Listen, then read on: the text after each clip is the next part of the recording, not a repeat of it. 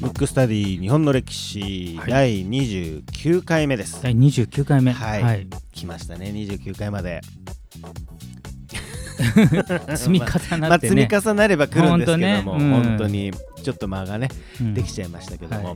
あの今回はですね、うん。メッセージとかお知らせとか、ああのぜひ皆様、うん。ダウンロードをね、ダウンロード、はい。はい、あのしていただいて、なんとか、えー社会文化カテゴリー一1位を取ろうっていう、うん。あの目標を我々2人で。そうですね、はい、あとのもしねあの、あこの番組いいなと思ったら評価もねそうですね。評価もしていただいたり5スターとかではい。して、まああのいいなと思った方が。はいそうですね。はい、あのもうそこの数数字じゃなくて、えー、と星に関しては、うんうん。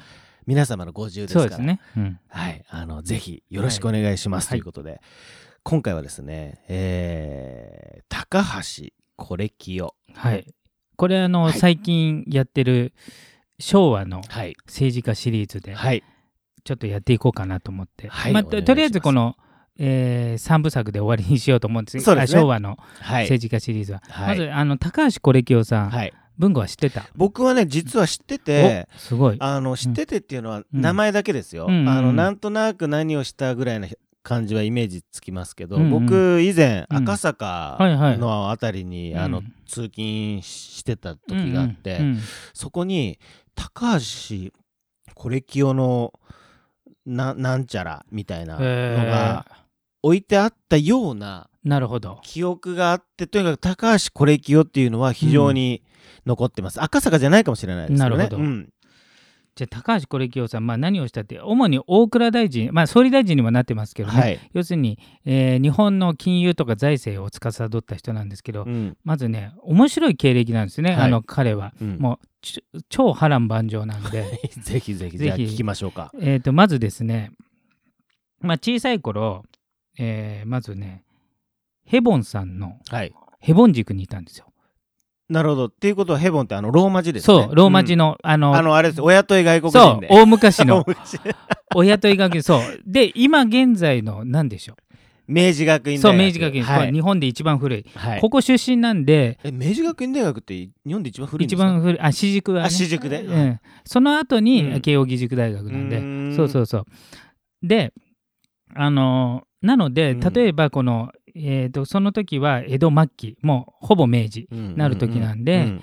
どっちかというと日本って一応鎖国してたので、はい。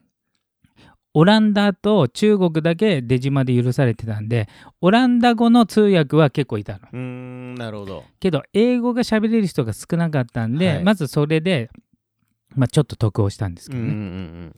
でまあその後本場のアメリカに、まあ、留学をしようって、まあ、優秀だったんでね。行った時になんとその取り付き業者みたいな人が悪徳で、うん。いつの時代もいるんですそう、ね。お金を部全部踏んだくられて、うん。奴隷として売られちゃったっていう。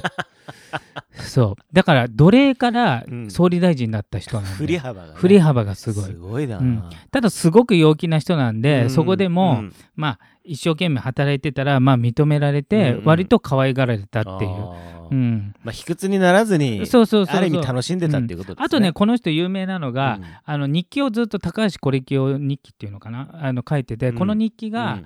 おそらくこう後で読まれ誰かに読まれるかもっていうのを意識している節があって非常に面白いっていう評判があってうん。もし本屋とかねあって興味ある人は読んでください。うん。うん、高橋コレキオ日記ですか？確か確かそうだと思います。はい、まあじゃあ興味のある方はね、うん。ぜひ。でアメリカから帰ってきて、まあ、英語も喋れるんでえっ、とえー日まあ、日銀に入ったんだけど日銀のこう外国支部みたいなところに行くんですけども、うんまずその、えー日露戦争の時ね。で日露戦争はあの結構前にやりましたね。やりましたね。うん。で日露戦争っていうのは、えー、とその時も話しましたけど全て適材適所で非常にあのオールジャパンでうん。行けたところで、うん。陸軍も海軍も優秀ででもちろん外交官も優秀でスパイ活動も優秀だったんですけど、そのうちの一つ結構戦争で大事な要素で、うん。お金集めっていうのがあったのうんうんうん。で日本は当然ですけど明治維新から、えーとえー日露戦争まで30年ぐらいしかないんで、うんはい30年もないか、えっ、とない30年ぐらいですね、うん。30年ぐらいなんで言ってもお金ないんですよ。うん。お金のない中、うん。みんな切り詰めて、うん。生活切り詰めてなんとか軍事費を賄ってるんですけどそれでも大国ロシアに勝つにはお金が足りないからいわゆる国債を売らないといけないわけですよ。はい国債であの国の国の借金ですね。ね。うん。これを、えー、と外国に売らないといけないんだけど、うん。日本とロシアってどう考えてもロシアが勝ちそうだから日本の国債買ったところでうん。紙切れになるんじゃないかっていう、うん要するに負けてボコボコになったら、はい。要するに返済できないじゃない。はい。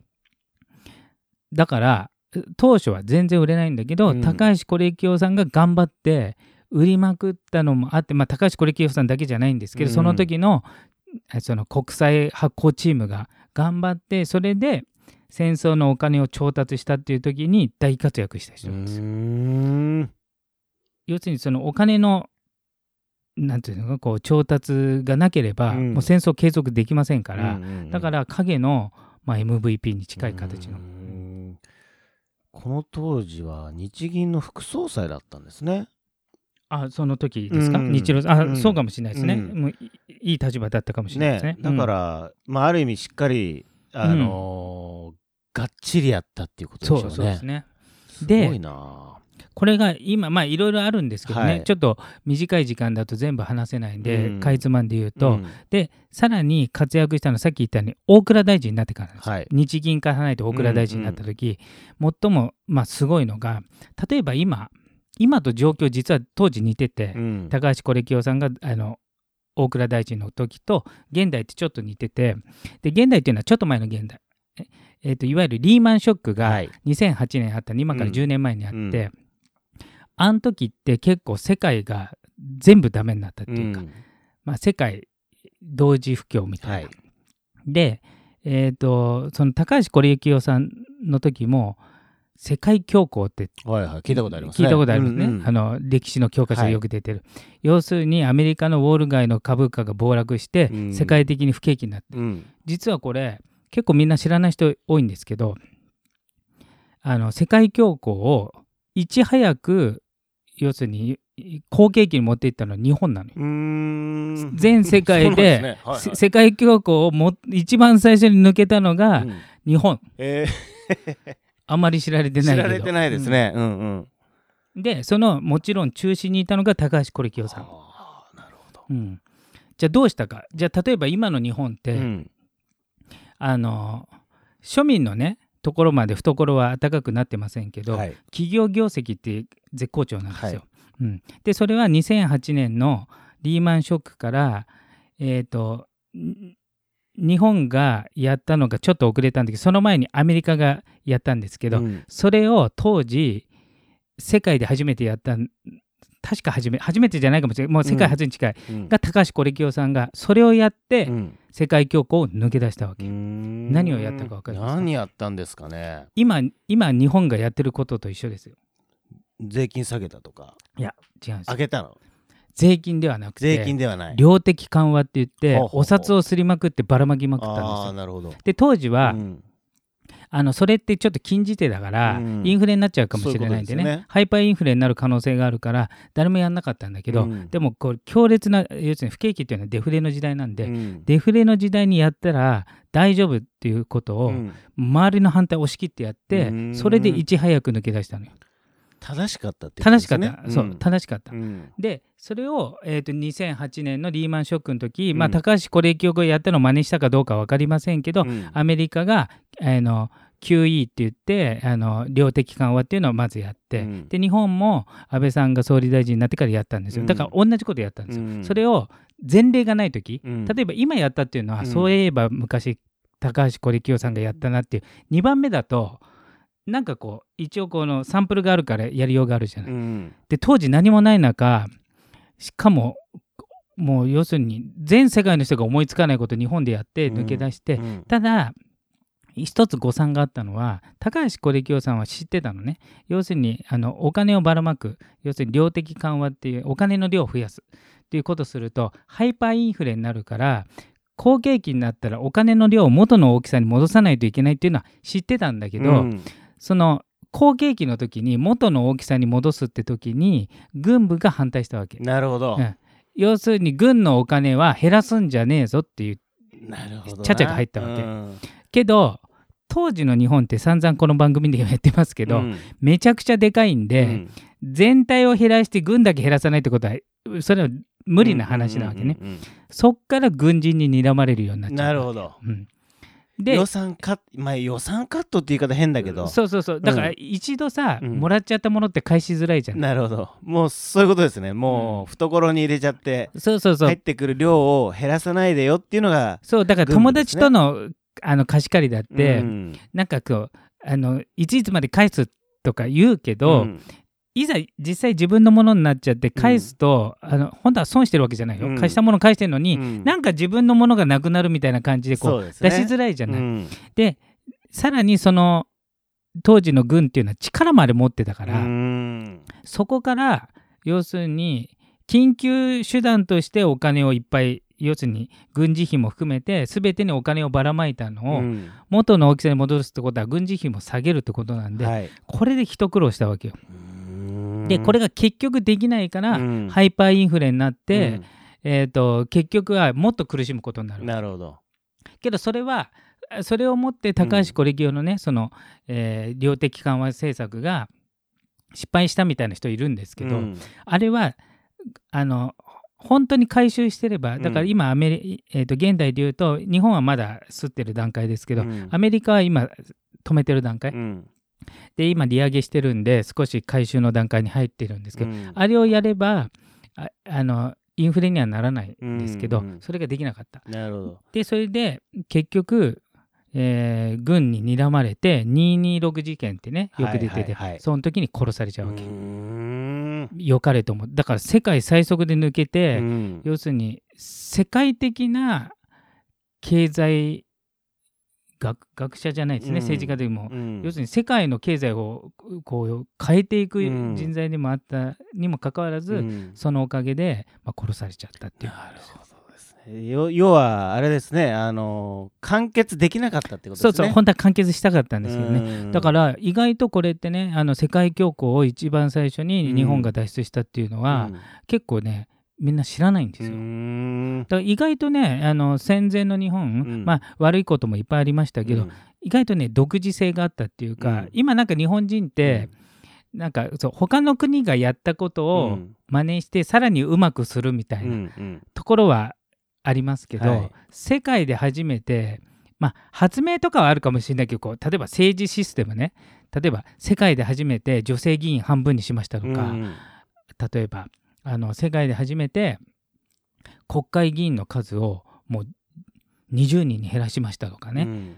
そんなんないじゃない。はい。要するに世界初のことって基本的にやりづらい国じゃない。そうですね。にやったっていうのはねなかなかねすごいなっていう。どこからその確信があったんですかね？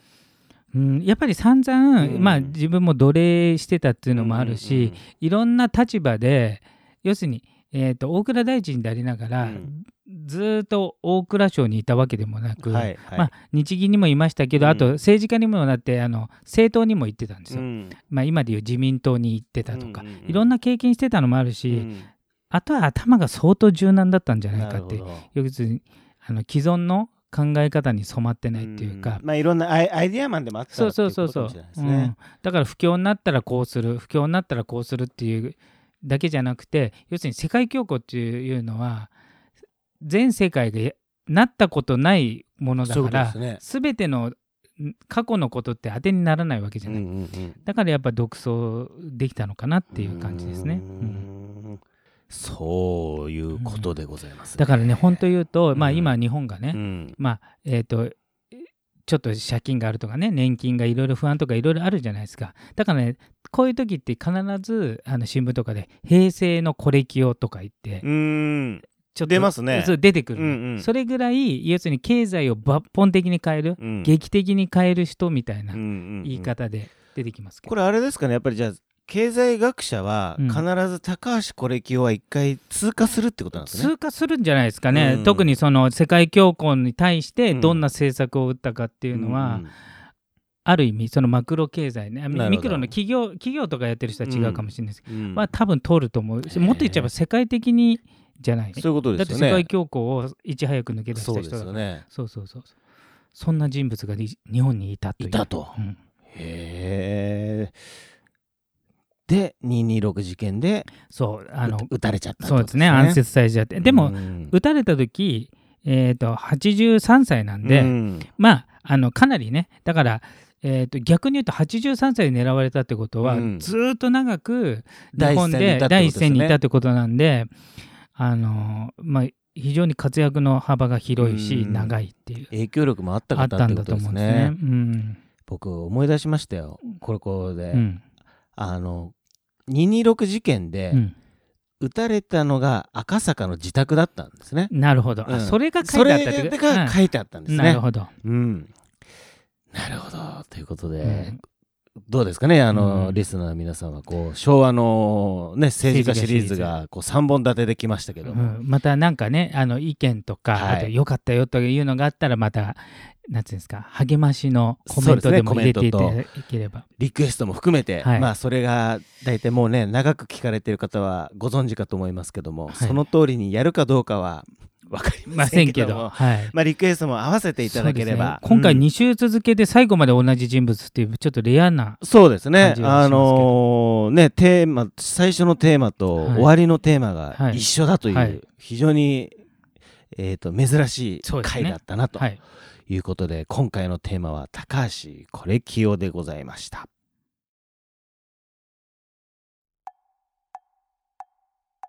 むくむくラジオだべくむくラジオだべ？むくむくラジオだべ？